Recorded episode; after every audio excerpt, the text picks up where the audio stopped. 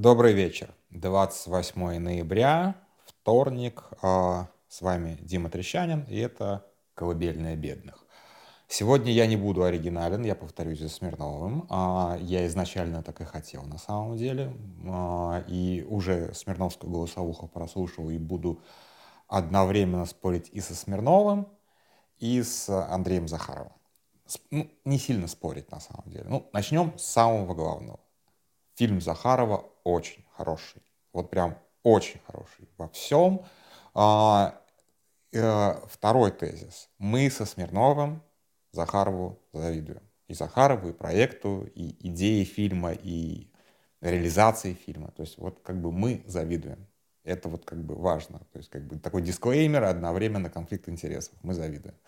А, не то, чтобы мы прям из-за этого не любим Захарова, мы по-прежнему очень любим Андрея Захарова, один из лучших журналистов ну, как бы нашего поколения, получается, да, как бы, на которого стоит там, как бы, и равняться, и э, ну, по-всякому. Как бы, я очень жалею, что Захаров не с нами в медиазоне. Э, может быть, когда-нибудь это еще случится, черт его знает.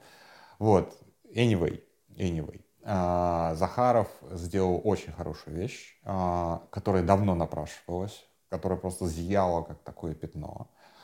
А, и о чем я здесь хотел бы с Захаровым поспорить. То есть я бы по-другому этот фильм построил однозначно. Ну, как бы каждый автор строит, строит фильмы, как бы строит свои как бы там статьи, фильмы, неважно, что он делает. Иначе очевидно, что мы не сделали бы двух одинаковых фильмов. А, я бы сфокусировался на каких-то, как бы у него иногда ну, как бы более широкие мазки, которые лично мне не нравятся именно с точки зрения... А, то есть, как бы, это все ок. И может быть, ну, то есть, как бы, это, что называется, хотелось бы режиссерскую версию, да, то есть, условно говоря, хотелось бы такой же фильм на три часа. Ну, вы знаете, что я не экономлю, когда записываю голосовухи. Хотелось бы фильм, фильмы на три часа, где бы, вот как бы, вот что мне не хватило лично, где поименно были бы, э, поименно и с датами были указаны а, смерти а, участников, а, первые смерти участников этой войны. Да, то есть, как бы, когда мы говорим о первых выстрелах, надо говорить, конечно же, о первых смертях. То есть здесь очень важно, что были погибшие а, и в Крыму, бескровная революция так называемая. Вот, там очень при очень мутных все это обстоятельствах, но это можно было дорасследовать, там кто-то в давке погиб и так далее. Это правда важно. То есть для меня, как для человека, который вот за всем этим наблюдал, это важно. А, наверное, одна из ключевых таких вещей, которые я бы хотел в этом фильме, но я не услышал, это, конечно же, гибель а, гибель а, троих сотрудников СБУ 16 апреля, по-моему, насколько я понимаю, через 4 дня после вторжения в Славянск. Я не знаю, были ли, были ли погибшие между 12 и 16, ну вот как бы это вот прям самое крупное такое, когда люди приехали еще не понимая, то есть СБУшники приехали еще не понимая, что как бы столкнулись с а, вооруженной интервенцией, вот, и, ну, то есть ехали в режиме мирного времени, условно говоря. Их просто расстреляли в автомобиль. Вот. Стрелков, кстати, очень сильно гордился этим, этим убийством.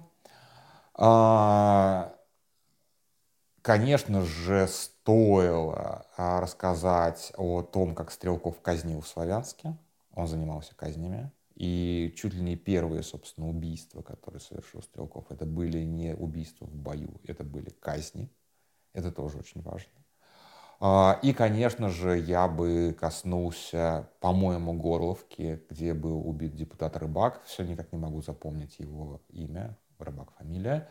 А, и а, студента, даже фамилию забыл, 19-летнего. Эти люди просто приходили с украинским флагом как бы в одиночный пикет. Их утопили заживо. То есть это, это, это тоже очень важные такие моменты, а, которые показывают в том числе и а, на самом деле действительно как бы серьезность а, а, серьезность э, настроения, скажем так. То есть люди приехали убивать. Люди не приехали просто захватывать власть. У них не было никаких в этом плане моральных ограничений. Люди приехали убивать. И вот такие вот, наверное, факты лучше показали бы картину. Я не знаю. Как бы, окей. А, конечно же, я бы хотел, режиссерская версия, я еще раз подчеркиваю, не в том же хронометраже, а на три часа. Гораздо больше, конечно, разбор, что произошло на Майдане, потому что мы это проскочили. А, я тут недавно в голосовухе говорил, что, может быть, на Майдане стреляли россияне. А, это не так.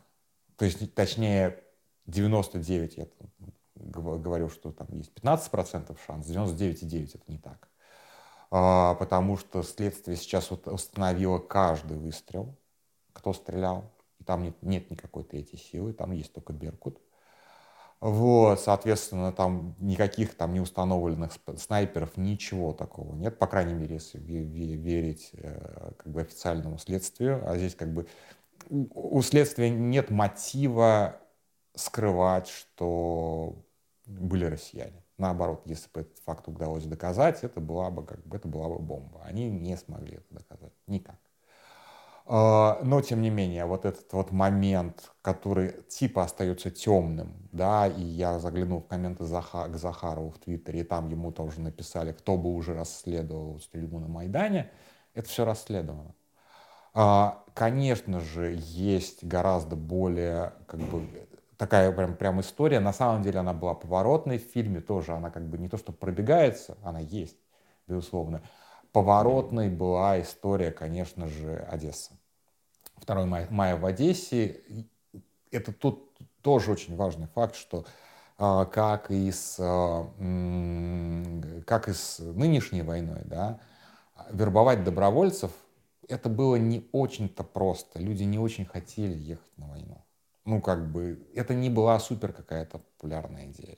То есть какое-то количество людей удалось действительно по вот каким-то серым каналам мобилизовать, а, серым каналам мобилизовать, ну, там, типа, вот, казачество, то же самое, все остальное.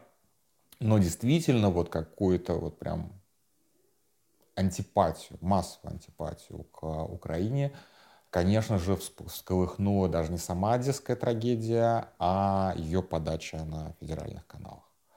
Безусловно, вот разжигание ненависти. Там очень сложная ситуация, я сразу скажу. Как бы, там, там, ну, как бы, там, опять же, из, известно, кто первым начал стрельбу.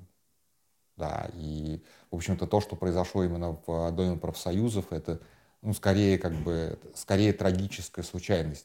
Там не было замысла сжечь всех. Это действительно трагическая случайность, пожар с многочисленными жертвами, где люди задохнулись в дыму, потому что там горело то, что э, горели материалы, которые не должны были, не, нельзя использовать во время строительства но советское здание, понятное дело. Ну, то есть, как бы это обычный, обычный пожар в э, здании с э, загороженными выходами. Как бы тоже, как бы я тут уже по-моему, упоминал тот же самый пожар в а, Самарском ГУВД в 99 году. Но вот там вот погибло 55 человек. Никто как бы никто не забрасывал, не осаждал, не забрасывал его коктейлями Молотова. Такая же фигня совершенно. Как бы большое здание, запутанные переходы. Э, спастись сложно. Вот в таких вот строениях, в таких сооружениях спастись сложно. То есть это большая трагедия, но как бы умысла на убийство, да, на массовое убийство, конечно же, там не было. Но подано это было как подано. И действительно, вот как бы э, эта подача очень сильно э, увеличила количество вооруженных сторонников русской весны, э, привлекло на, собственно, Донбасс гигантское количество добровольцев. То есть, если бы, если бы не эта трагедия, то, скорее всего, опять же, сослагательное наклонение, которое Смирнов не рекомендует, если бы не эта трагедия, агитировать за русскую весну, за продолжение русской весны было бы гораздо сложнее. Это вот как бы, это факт. Второй факт, тоже очень важный, конечно же, это абсолютный провал а, Украины, когда пытались ударить самолетом по центру Луганска, А, ну, так вообще как бы делать нельзя, да, но и потом вот эта вот публичная, а, публичная позиция, что это типа кондиционер взорвался или что-то вроде этого. Это до сих пор поминают. Вот как бы у меня есть вот эта вот старая моя фишка, про которую я три раза уже говорил, про то, что Хакамади поминает грибы, а, спустя почти уже там 20 с чем-то лет, ну не 20, но около того, так и этот кондиционер тоже будут поминать еще много и много-много раз, потому что любой коммуникационный провал, усиленный пропагандой, так работает.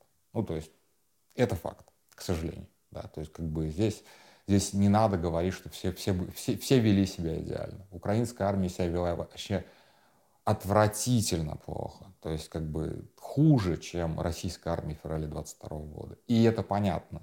Украинская армия не готовилась сражаться, тем более она не готовилась сражаться с Россией украинская армия существовала просто потому, что, ну, типа, ну, государству положено иметь армию.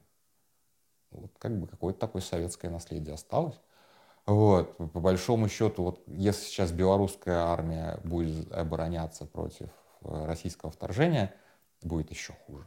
То есть, как бы, ну, то есть вот примерно такой, такой уровень. Я думаю, что армия азиатских стран, э, центральноазиатских стран, получше, потому что у них есть хоть какой-то опыт, у них там постоянно эти а, боестолкновения на границах между собой, вот они как они, а даже они более боеготовы, чем украинская армия. То есть как бы здесь говорить, что то есть это как бы чисто военного аспекта, наверное, не стоило сильно уделять внимание, но мы как бы предполагаем же некоторую, некую режиссерскую версию, и вот здесь вот этот вот момент, что украинская армия, это дано там одной фразой, я, может быть, чуть-чуть расширил вот именно в предполагаемой режиссерской версии. А, кто бы стал смотреть, ну, интервью Дудя по 3-4 часа все смотрят, это было просто дороже в производстве, разумеется. А, дальше. Конечно же, очень важный факт, который многими, как бы, не, не все понимают, как бы, точнее, а кто понимает, наверное, молчит в тряпочку, что на самом деле эта русская весна провалилась. Точнее, точнее она добилась частичных успехов. Ну, даже хуже скажу. А, а, русская весна не вышла на свои главные цели. То есть главной цель было, ну, на мой взгляд, кроме Крыма. Сейчас Крым мы как бы отбрасываем, потому что Крым действительно достался, как Захаров об этом очень хорошо рассказывает, Крым достался практически, что называется, без сопротивления. А, и не только там э, дело в э, том, что там очень много просто отставных российских военных перебрались туда на пенсию, и было из кого вербовать. А, и не то, что они просто купили, тоже важный факт, купили целого главкома, нет, не главкома, ну, в общем, главу Черноморского флота, они просто купили его. А куда деньги-то уходили? А, важный факт был в том, что полуостров достаточно изолированный, а во-вторых, Россия там имела формальное право иметь 40 тысяч войск по договору, который был подписан президентом Украины. Там всегда было типа 20 тысяч, а максимум был прописан типа 40 тысяч. 40 тысяч это, ну, это, это дофига. Для, для полуострова это просто дофига. Поэтому, конечно же, у Украины там не было никакого, даже если бы власть оставалась стабильной, армия управляемой, спецслужбы управляемыми, не было никакого шанса отбить это, как бы от, отбить эту аннексию без какого-либо применения, как бы, ну вообще никакого шанса, скорее всего. Вот, потому что за, за, захват врасплох и все, как бы, то есть у тебя там все плохо. Но неважно, по поводу цели. Цели очевидные были, как бы главные цели. Харьков, Харьков был гораздо более важной э, целью. Донецк и Одесса. Это вот как бы, это вот прям супер важно понимать, что никакого Луганска, то есть Луганск был несколько, условно говоря, промежуточной целью. Луганск оказался чуть ли не случайно в руках. Ну, то есть понятно, что по нему отдельно работали. Но ЛНР именно поэтому до сих пор всегда немножечко в тени, и как будто ее практически не существует. Ей управляют какие-то совершенно случайные люди, мы практически не знаем оттуда никаких полевых командиров, там нет какой-то вот как бы там развитой медики, вот это вот все. Все герои русской весны у нас из Донецка практически. Вот, а реально там Луганск, э, в Луганске руководят иногда какие-то совершенно странные, чуть ли не случайные персонажи, вот, поэтому как бы Луганск это, в общем-то, такое, как бы просто вот, ну, упало, ну, глупо не брать. Он и логистически Луганск там важен с военной точки зрения, с политической точки зрения Луганск, извините меня, жители Луганской, Луганской области, области а, был для русской весны не так важен. Важны были как бы вот также то, что между Одессой и а, и Донецкой областью, понятно, что там кусок, то, то, что сейчас оккупировано, кусок Запорожской области, на кусок Херсонской области, это тоже как бы рассматривалось, вероятно, как некое как бы попутное такое, как бы попутная добыча. Но главными, конечно же, были Одесса, а, Харьков и Донецк. Из трех целей взяли только одну.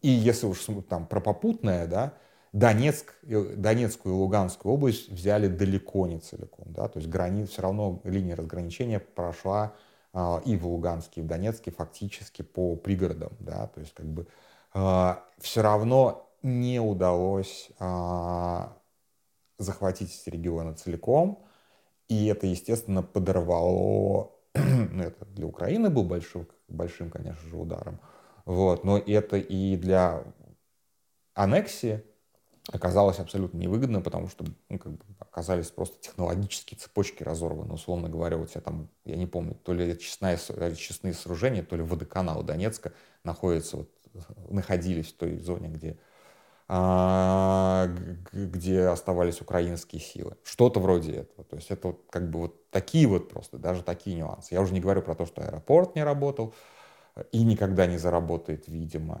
А, ну и так далее, и так далее, и так далее, и так далее. Многие еще вещи просто и политически, и военно не удались.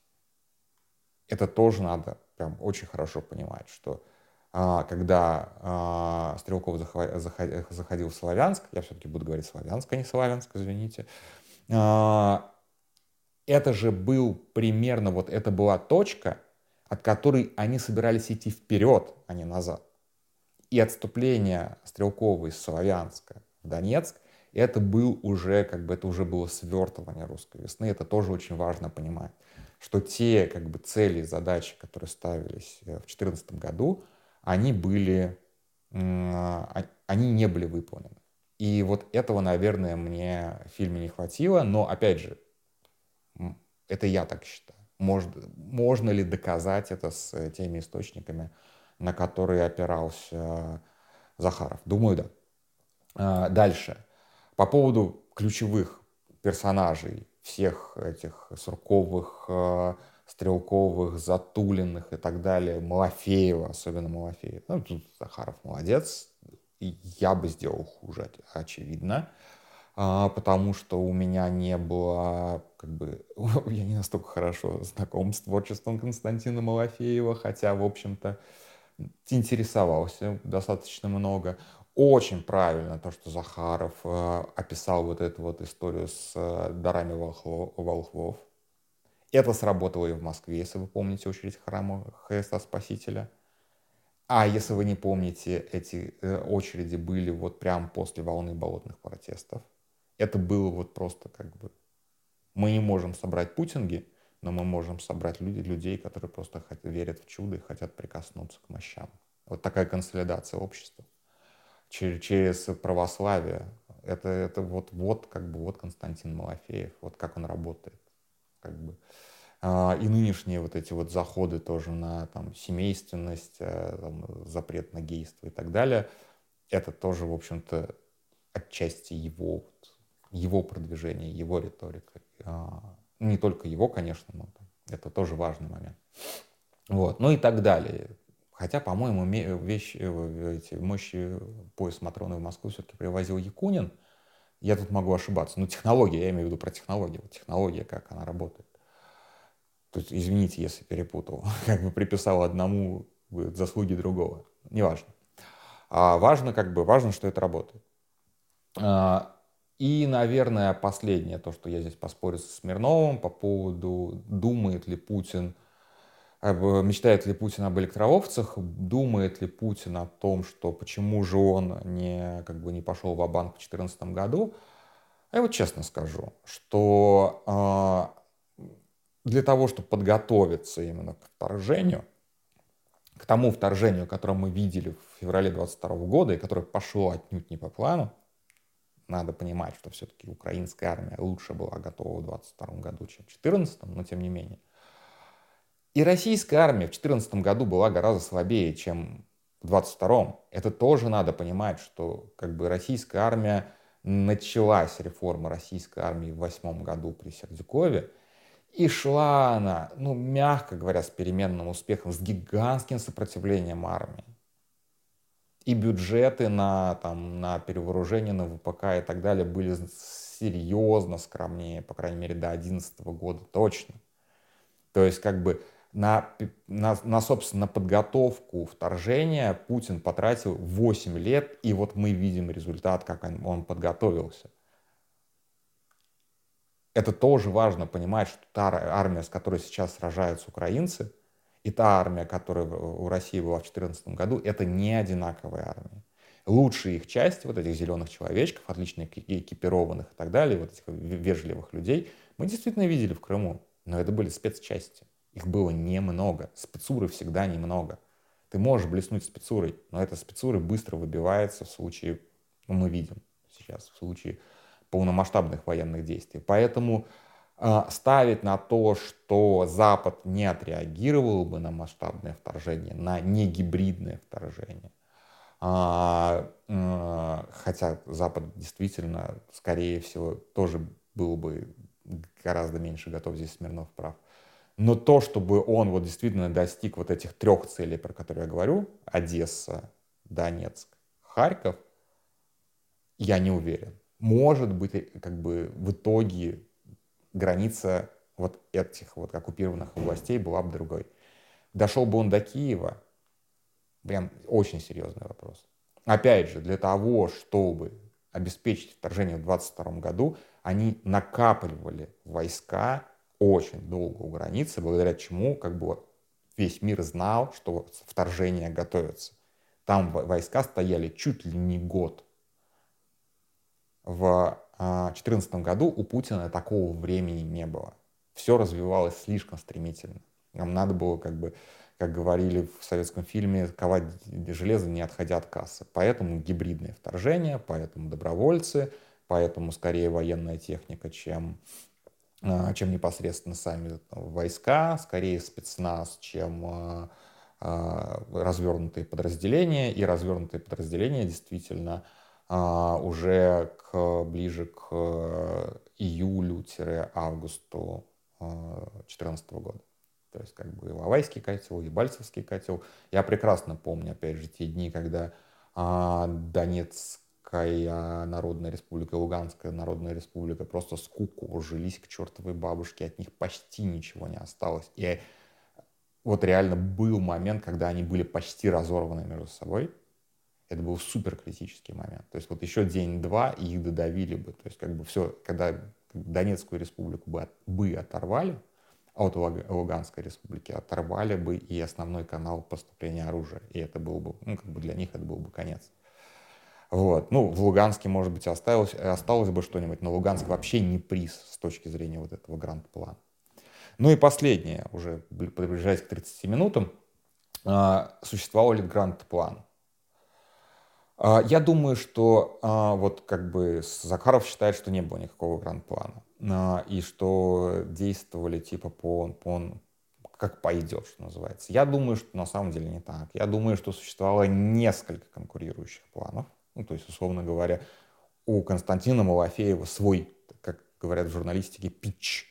А у Генштаба свое какое-то, да, ну, Генштаб вообще в рутинном порядке должен рисовать вторжение к соседям, это, это для него нормальная рутинная работа, это ни, ничего плохого в этом нет, ну, в смысле, плохо, конечно, что такие планы вообще встроятся, но, тем не менее, как бы, это такая у них профессия, рисовать такие вот стрелочки на картах. А, у АП были свои, свое понимание, у ФСБ было свое понимание. То есть как бы здесь скорее была вот абсолютная хаос, дискоординация между теми людьми, которые этим командовал, да, то есть как бы за гражданскую, условно говоря, составляющую, то есть вот этих вот все митинги и так далее, отвечает Сурков с Затулиным, допустим. За военную составляющую отвечает генерал ФСБ. Ну, то есть, где военные, а где генерал ФСБ. Это, то есть, это уже как бы какая-то вот лесенка прослоек всех этих, да. То есть, это уже какая-то вот сумятица начинается. Плюс, опять же, Путин, который играет в солдатики, переставляет все это на карте. У, у него, вот у него точно не было какой-то последовательной стратегии. Но понятно, что политически планировалось раздел Украины на вот как бы а, на западную и восточную. Никто не собирался, я уверен, что никто не собирался захватывать Киев. Серьезно, этой цели не ставилось. Я думаю, что действительно хотели просто отторгнуть левобережье Украины с Одесской областью. Вот примерно такой был план. А, и примерно они его и придерживались, и с выходом, соответственно, на Приднестровье, на ПМР. А, и, соответственно, самое главное, это отрезало Украину от Черного моря целиком. То есть, как бы, вот landlocked country, которая, хочешь, не хочешь, должна мириться с Россией в таком положении. Чисто экономически. Вот в чем, мне кажется, был план, и этот план не удался. Это тоже очень важно понимать. На этом, пожалуй, все. Извините, что так долго и, в общем-то, о, достаточно долгом фильме, но я надеюсь, что я добавил какого-то контекста, который для меня лично кажется важным, и который Захаров не стал. Но вот как бы очевидно, что я не сниму такого фильма теперь после Захарова. Это не потому, что он плохой, а потому что, как бы, может быть, сниму года через два. Будет больше информации. Мы просто повторим то, что сделал Захаров на, ну, там, на свежем материале. Это, было, это, кстати, будет круто, например. Почему нет? Ну вот примерно, что бы я добавил в фильм Захарова и что мне показалось, а, как бы, чего немножечко не хватило. Но опять же, режиссерская версия, может быть, у Захарова будет режиссерская версия на три часа. Вот тогда и посмотрим. На этом все. Спасибо большое. Удачи.